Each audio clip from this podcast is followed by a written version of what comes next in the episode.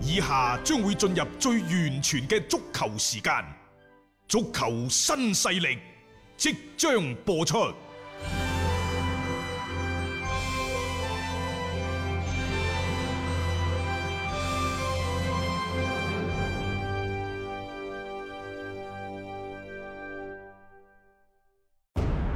足球場，英雄地，幾多難忘時刻。攞翻住個波，從廣州太陽神到恒大富力，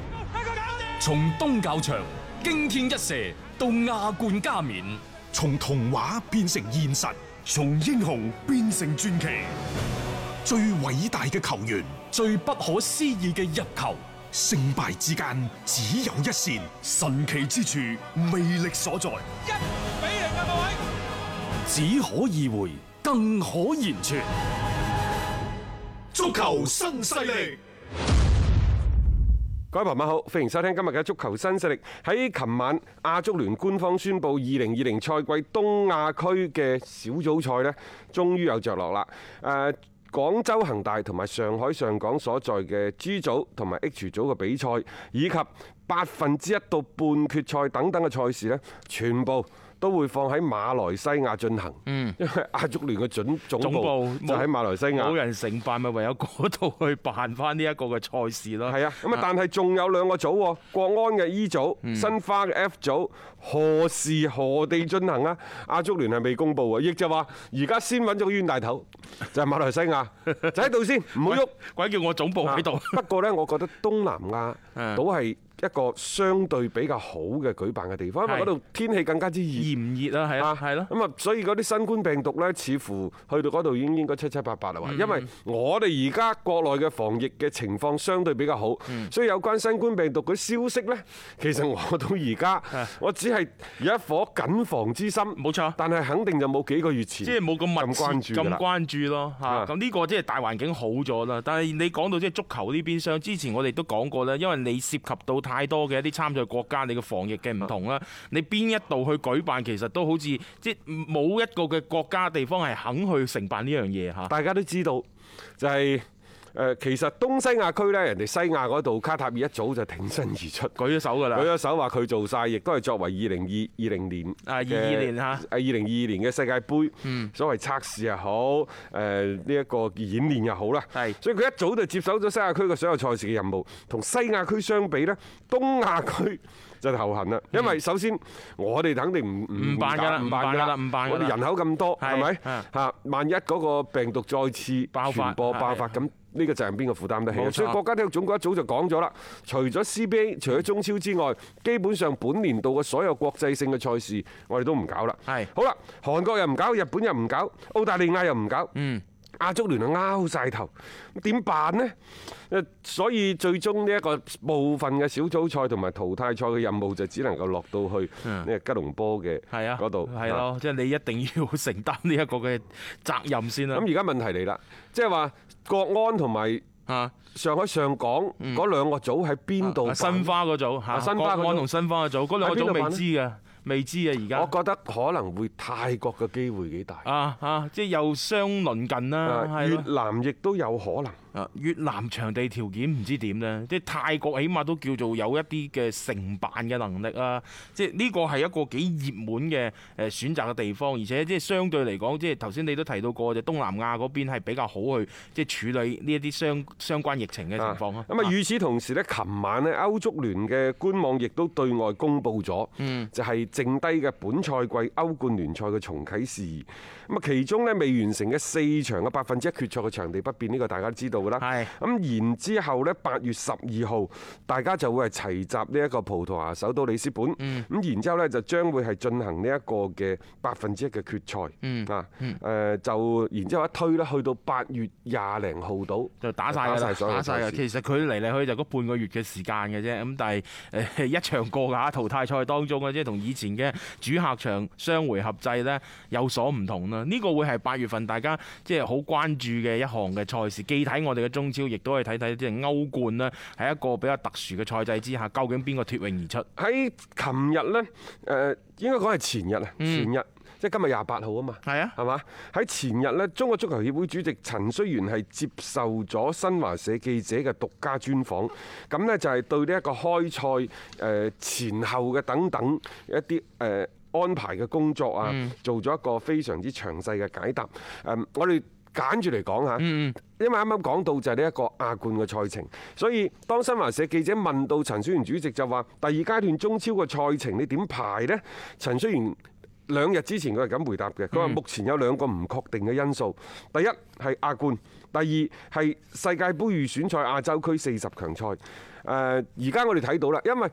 亞冠嘅賽事已經定咗落嚟。定咗嘅時間其實早就定咗嘅。十月份定咗啦，係啊啊！但係呢，就呢一個四日強賽打唔打到而家仲不得而知嘅。如果按照之前亞足聯公布而家有未有最新嘅調整嘅話，就喺十月份呢，既打亞冠，嗯，又要打國家隊嘅賽事，係啊咁變咗到期時，廣州恒大，啊，你係國腳大戶嚟㗎。可能到期時就係幾個外援帶住一班僆仔嗯就去打亞冠，誒係咯然之後呢，譬如話韋世豪啊啊嗯等等嗰即係啲國腳啊，嗯嗰啲國腳們呢，佢哋就要代表國家隊，就去打呢一個嘅係四十40強賽冇錯啊包括呢就係艾克森啊、費南多等等一大班嘅歸化球員嗰啲就國家隊嗰邊啊，有冇然之後啦蔣光泰呢，就係外援身份啊，蔣光泰啊，外援身份係啊係咁呢就又會去打呢一個嘅亞冠嘅冇錯，賽事等兵等分兩路咯，叫做嚇，即係誒恒大叫做陣容厚度夠啫喎。講到呢就係四十強賽，原嚟呢，陳戌源主席呢，就誒同李鐵講話呢，誒唔好俾自己留後路。必須全要全力爭勝，但係唔知去到某呢一個足球社交平台嗰度呢，就話唔係全力爭勝，唔係全力取勝，而係必須要贏落嚟。嗱，呢啲就真係以外全我啦。誒冇錯啊啦嚇，誒不過我覺得呢種任務指標肯定係有嘅，因為你四十強賽亦都係而家國家隊嘅一個重中之重嘅任務。你首先殺咗出去先，跟住落嚟再後邊嘅咩十二強賽之類嗰啲呢，你再另外一個計劃。我覺得呢個係即係好正常嘅但一個步係陳驟。主席講咗啦，考慮到疫情，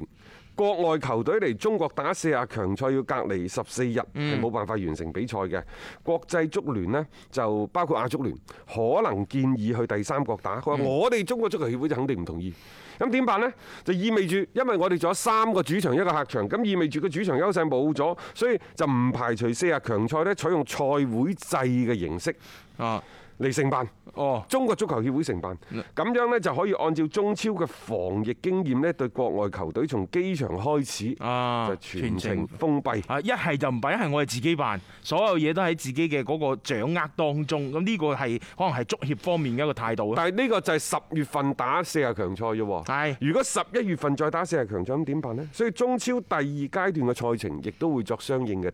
調整。調整係所以誒而家嗱亞冠就定咗啦，因為四十強賽未定，所以中國中國足球協會就覺得呢中超第二階段點樣比賽嘅時間、點樣安排等等係未定嘅，嗯但係原則上係咁，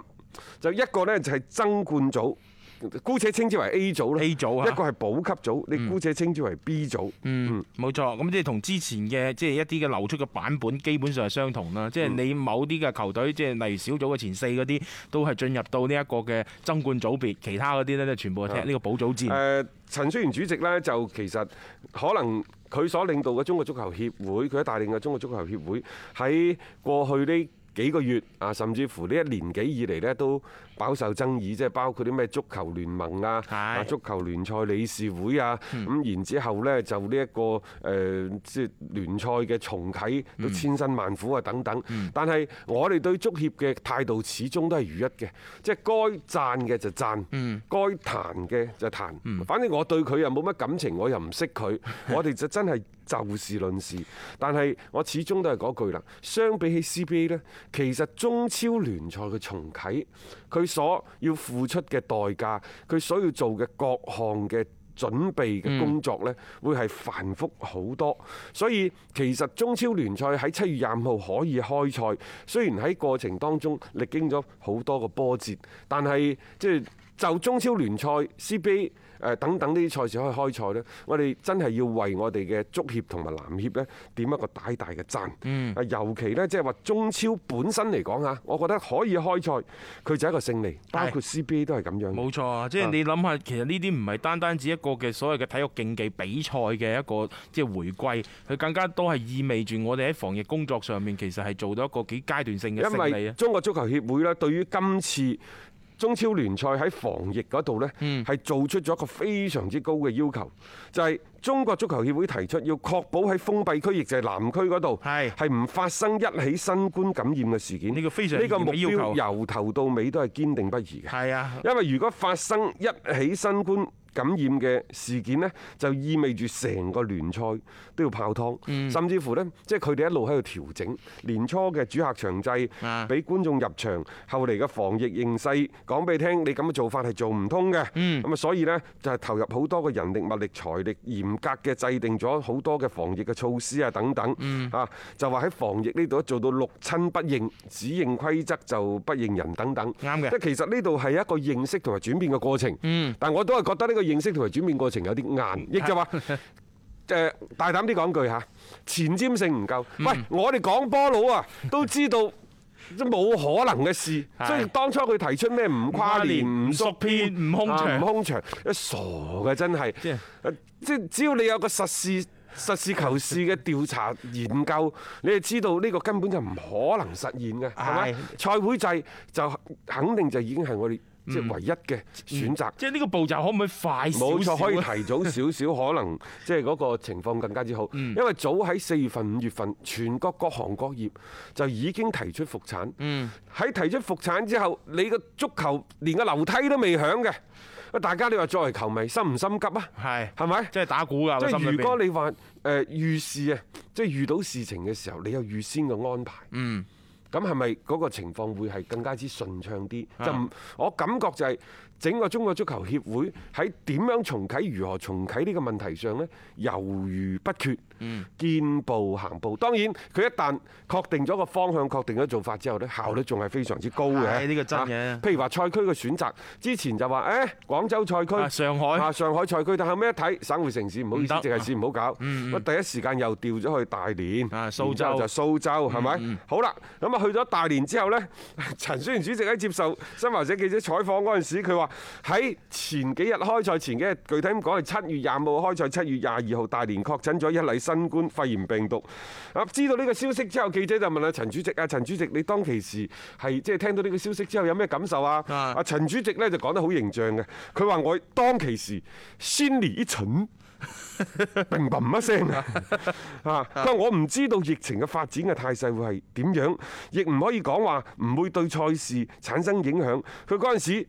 第一時間嘅反應就係、哎呀，點解我哋中國足球啊，總係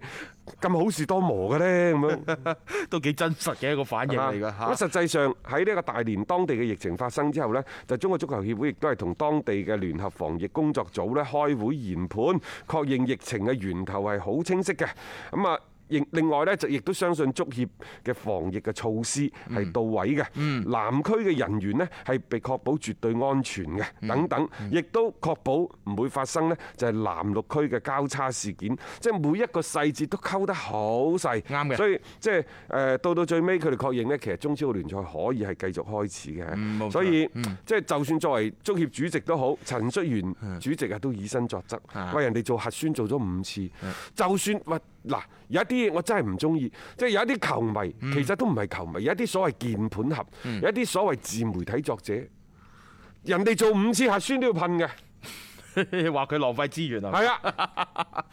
咁而家事無巨細，係咪應該以呢一個嘅即係防疫為大前提呢？你做得越仔細啊，越多嘅一個次數嘅反覆嘅檢驗，你先能夠確保呢一個嘅即係疫情可以係控制得最好啊嘛。咁你既然係要推行呢一個嘅聯賽啦，咁我又覺得其實呢啲相關嘅你話即係要付出相應嘅呢一個檢測啊等等嘅費用嗰啲嘢，又唔需要大家去孭嘅。咁大家噴嚟做乜嘢呢？唔係一切以聯賽開翻為一個主要嘅大前提。作為足協主席嗰本身，佢更加應該做好呢個帶頭作用啦。啱嘅喎，我覺得陳戌源主席即係喺今次嘅一個處理上邊，特別係中超開咗之後，大家要發現即係整體嘅嗰個防疫啊等等等嘅一個要求啦，依然係從嚴去做治理嘅。呢樣嘢係都為聯賽嘅順利嘅展開啦，係提供咗好大嘅基礎。其實今年中超聯賽呢，誒、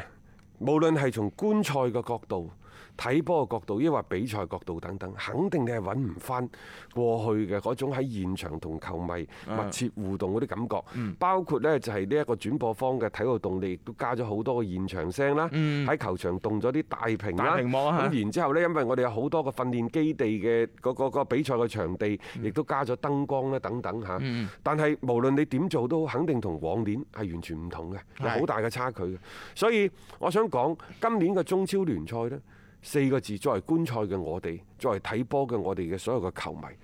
退一步啊，各位海闊天空。嗯，即係誒、呃我哋要深深咁樣去理解，就中超聯賽嘅開賽，